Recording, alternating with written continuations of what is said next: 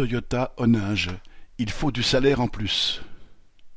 Depuis le 6 mai, l'usine Toyota d'Oninge, près de Valenciennes, où sont fabriqués les Yaris, est secouée par des débrayages pour les salaires.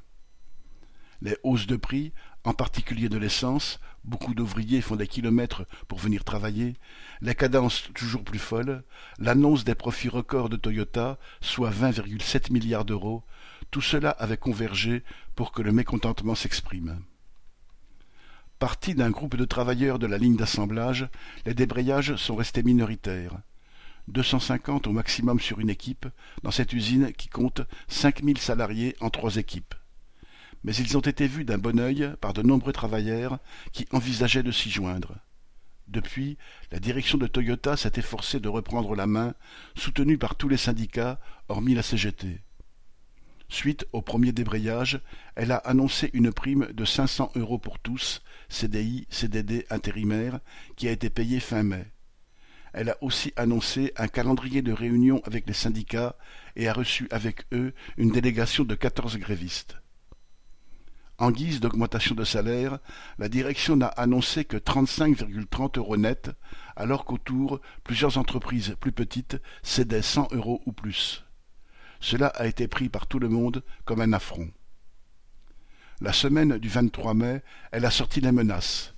Elle a annulé une réunion annoncée, convoqué à la place un à un les quatorze ouvriers qui avaient participé à la première réunion, et pas pour les féliciter bien sûr. Elle a fait le chantage à la délocalisation, renforcé la pression dans certains secteurs. Dans d'autres, où la pression est déjà maximum, elle l'a un peu relâchée. Elle a ainsi fait une démonstration de politique patronale qui tente de jauger les rapports de force pour reprendre le dessus. Pour le moment, les pressions ont eu un effet, mais ce qui est positif est que les ouvriers se sont mobilisés et, au-delà, ont vu à quel point la direction se démène pour reprendre du terrain et donc les craint. Les travailleurs qui avaient débrayé ne s'étaient pas réellement organisés pour décider. Ils voient aussi que cela les a desservis. La mobilisation est un peu retombée, mais de petits débrayages se sont encore produits dans la première semaine de juin, y compris samedi 4 juin, qui était travaillé pour l'équipe du matin. En tout cas, la conscience que les intérêts ouvriers sont inconciliables avec ceux des patrons et des actionnaires progresse. Et surtout, on sait que les prix vont continuer d'augmenter et que la direction va continuer à bloquer les salaires et à aggraver les conditions de travail pour maximiser les profits.